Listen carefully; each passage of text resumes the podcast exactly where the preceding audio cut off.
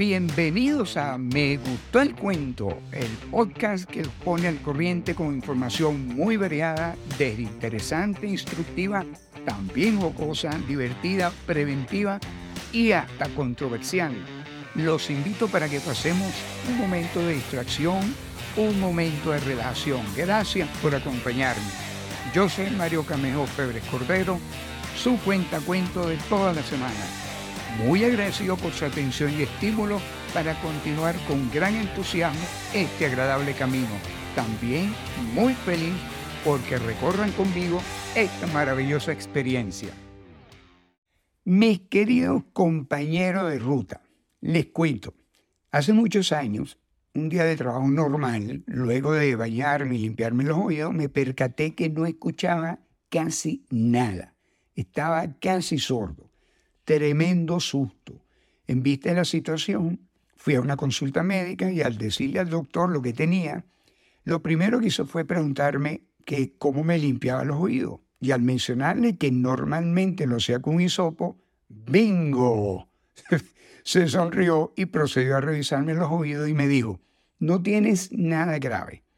Comenzó a lavarme los oídos y mientras me explicaba el por qué no debería de limpiarme los oídos con un hisopo, que realmente al final fue toda una clase de causa y consecuencia para al final, mientras me ponía unas gotas en los oídos, y luego de que yo ya estaba escuchando hasta el susurro de los mosquitos, me dijo, los oídos se limpian con el codo.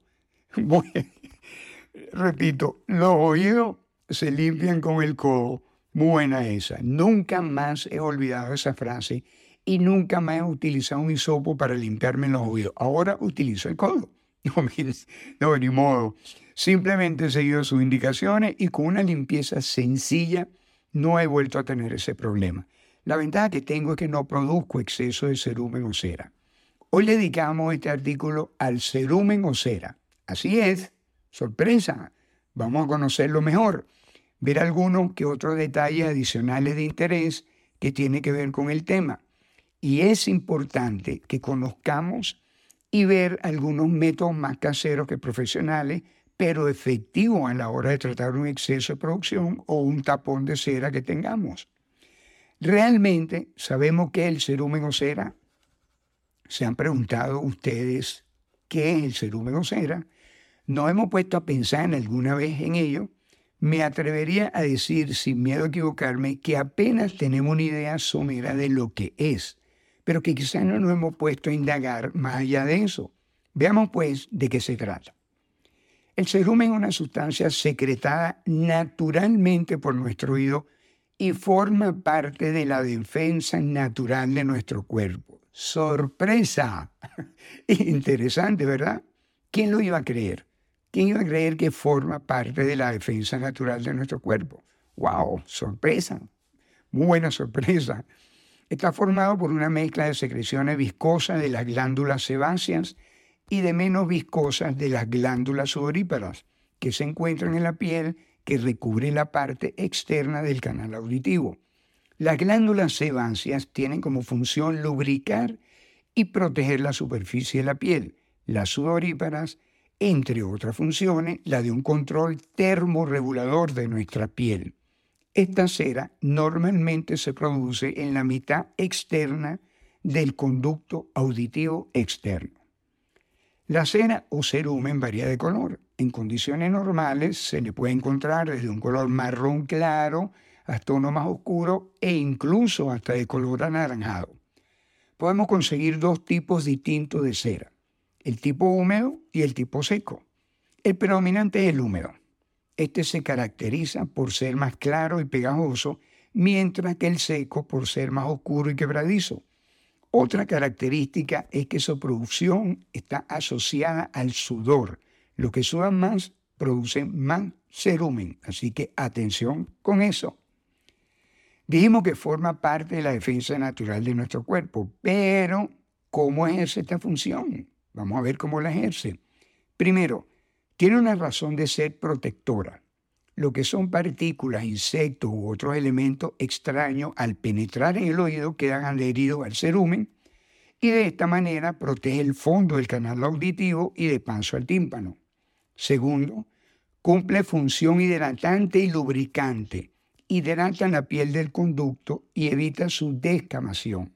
Tercero, es antibacteriano. Su pH es ácido. Esto evita la reproducción de bacterias y hongos. Sorpresa, ¿no? Sin duda es una gran ayuda. Y todo el mundo cuando dice, uh, el cerumen, qué horrible. No, es de una gran ayuda. Seguimos. De acuerdo a su color, consistencia y olor, el cerumen da pistas sobre la salud del conducto auditivo. Puede ser desde un estado normal hasta una posible infección o patología. Vayamos por un momento al oído. Esto es interesante, escuchen esto.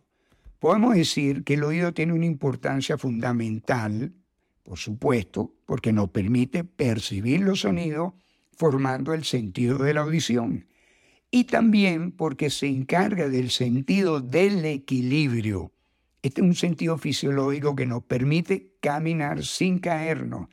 Por cierto, los rascaditos esos que andan tumbando de uno por otro no, no, quiere decir que tengan problemas en el oído. Eso harina otro costal. Podemos escuchar y mantenernos de pies, sin duda, dos condiciones de extrema importancia para nosotros. Algo así como caminar y comer chicle al mismo tiempo.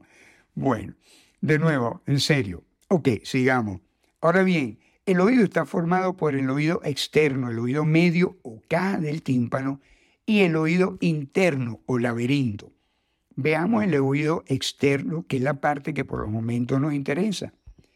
Este está formado por el pabellón auricular, lo que normalmente conocemos como la oreja, y el conducto auditivo externo que se extiende desde el pabellón hasta el tímpano. Este conducto mide aproximadamente 2.5 centímetros y contiene pelos y cerumen que dificultan el ingreso de cuerpos extraños o polvo. Hagamos otro desvío. Vámonos por otro lado ahora. Pero ahora hacia el tímpano. Esto también es muy importante que lo conozcan. Esta pequeña membrana que separa el oído externo del oído medio es de extrema importancia en el proceso para que podamos oír ¿Por qué? Porque las ondas del sonido llegan a nuestro oído externo, la oreja, y son redirigidas por este hacia el conducto auditivo. Viajan por este canal hasta impactar al tímpano, haciéndolo vibrar. Esta vibración se transmite al oído medio, luego al oído interno para continuar con el proceso que al final de su camino termina en nuestro cerebro. ¿Y el resultado qué es? nada más y nada menos que podemos oír. Y eso, por supuesto, es de extrema importancia. Ahora bien, para que esas ondas del sonido lleguen sin dificultad al tímpano, es necesario que el camino, o sea, el canal auditivo, esté limpio, sin obstáculos.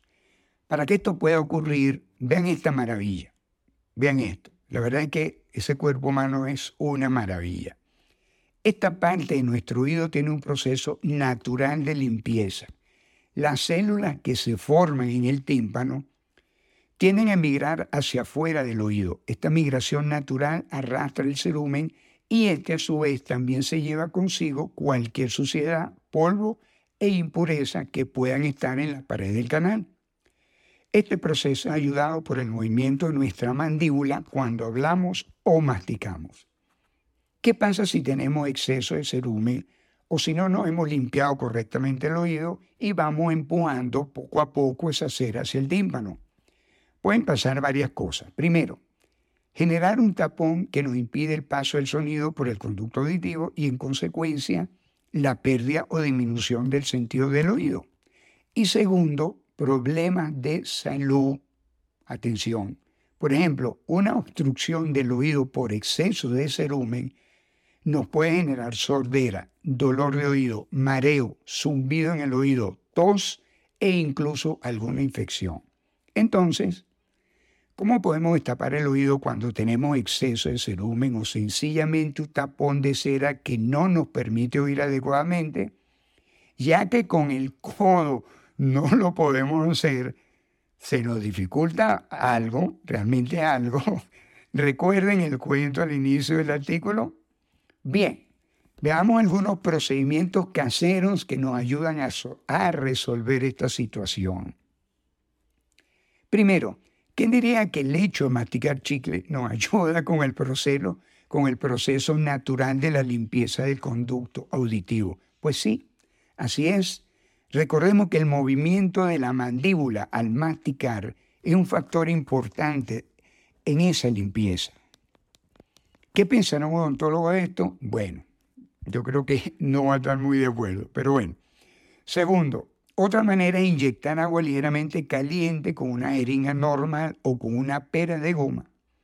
Inclinamos la cabeza de manera que el oído al tratar quede orientado hacia arriba. Enderezamos el conducto auditivo estirando la parte superior de la oreja hacia arriba y un poco hacia atrás y colocamos la punta de la jeringa o de la pera al inicio del canal auditivo e inyectamos suavemente un poquito de agua y la dejamos allí por un minuto. Luego, enderezando la cabeza, dejamos que el oído escurra hacia una toallita. Allí podemos ver si el cerumen ha salido. En caso contrario, repetimos el procedimiento dos veces más. De persistir el taponamiento, ya en ese momento es mejor consultar con el otorrino y no ponernos a inventar.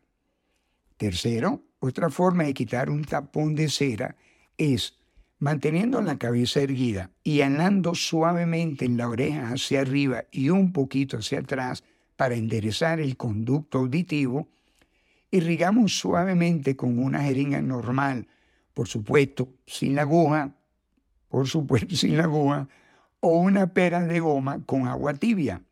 La pared del canal para aflojar la cera y que vaya saliendo del oído. Hay que tener el cuidado de hacer la irrigación suavemente para evitar que el flujo sea potente y más bien nos perjudique. Atención con el tímpano. ¿Ok? Cuatro, otro procedimiento igual al punto anterior, pero en lugar del agua tibia utilizamos una solución salina normal, solución de cloruro de sodio al 0.9%, o una solución de bicarbonato de sodio o una, o una de agua y vinagre. Esta última, por el vinagre, tiene la ventaja adicional de que nos ayuda a evitar infecciones. Otra, otro comino, número 5, otra manera para quitar la cera puede ser utilizando agua oxigenada, o sea, el peróxido de hidrógeno al 3%. Poner agua tibia y agua oxigenada en partes iguales en un recipiente se acuesta uno de lado y con un gotero o un algodón empapado de la solución, se llena el, canal auditivo y se deja por unos 5 minutos para que actúe el bicarbonato. Luego se inclina la cabeza para vaciarlo y después se enjuaga con un poco de agua tibia.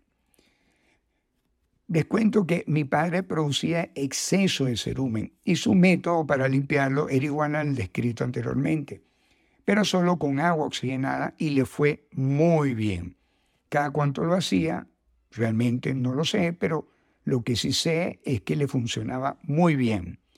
De hecho, yo, me hice alguna, yo lo hice algunas veces y me resultó de maravilla. Luego, perdón, luego de colocar el agua oxigenada sentía un sonido como de hervor y cuando el sonido disminuía, dejaba escurrir el líquido y con él salía el cerumen. Otro paso, hay casos que por la consistencia de la cera es necesario ablandarla antes de sacarla. Para estas situaciones se recomienda recostarse de lado y con un gotero ponerse por cinco minutos una gota de aceite de oliva ligeramente caliente. Luego, retirarlo e irrigar el oído suavemente con agua tibia. También es posible utilizar con el mismo fin en lugar de aceite de oliva, utilizar el aceite para bebé o el aceite de almendras dulce o el aceite de aguacate. Vaya.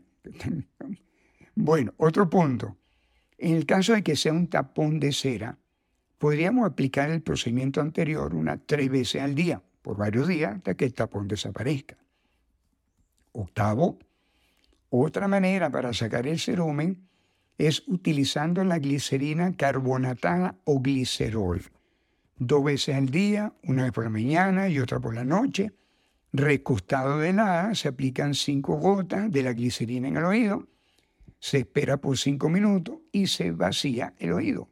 Después se cambia el lado y se procede igual con el otro oído.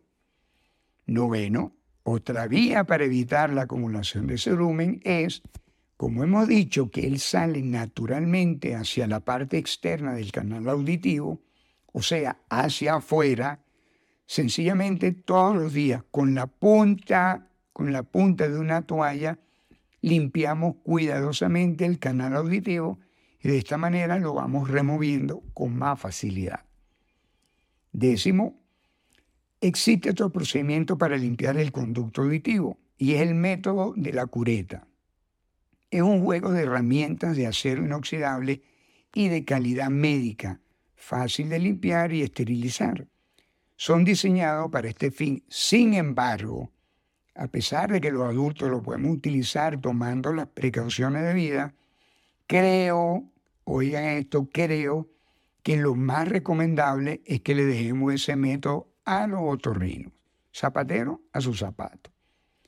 Si aplicamos métodos sencillos, caseros, para eliminar el exceso o tapón de cerumen dentro del oído, y continuamos con el problema de disminución de la audición o comenzamos a tener alguna otra molestia, antes de utilizar algún procedimiento más exigente o de tomar algún medicamento, es recomendable consultar con el otorrinolaringólogo. ¿Ok? Moca con eso. Como dice el refrán, zapatero a su zapato. Atención, atención con esto. No es para nada recomendable utilizar hisopo de algodón, ni la punta de un bolígrafo, ni una llave o un papeles, nada puntiagudo para tratar de sacarse el cerumen del oído. Se corre el riesgo de agravar la situación del taponamiento e incluso de generar una infección o de llegar a hacerle daño al canal auditivo o al mismo tímpano. Ahí sí se nos complica de más el asunto. Y hasta aquí me gustó el cuento de hoy. Ya saben, si quieren enviarme algún comentario, sugerencia, crítica, por supuesto, siempre y cuando sea constructiva, o alguna recomendación sobre algún tema en particular que quieran escuchar, también lo pueden hacer y, ¿por qué no? Una felicitación, un estímulo, una motivación lo pueden hacer a través del correo me gustó el cuento arroba gmail.com. Gracias, gracias, gracias mi querido copiloto, compañero de ruta por haberme acompañado. Si les gustó, no se olviden darle clic al botón de suscribirse y además también de compartirlo con su familia, con sus amigos, su compañero de trabajo, con sus compinches, con los vecinos, con lo de al lado y con el de Maya también con todo el que quieran. Hagamos que este momento también sea agradable para alguien más. Un fuerte y cálido abrazo para todos. Y recuerden, un buen oyente no solo es popular en todas partes, sino que acaba aprendiendo cosas. Nos volvemos a encontrar la próxima semana en Me Gustó el Cuento.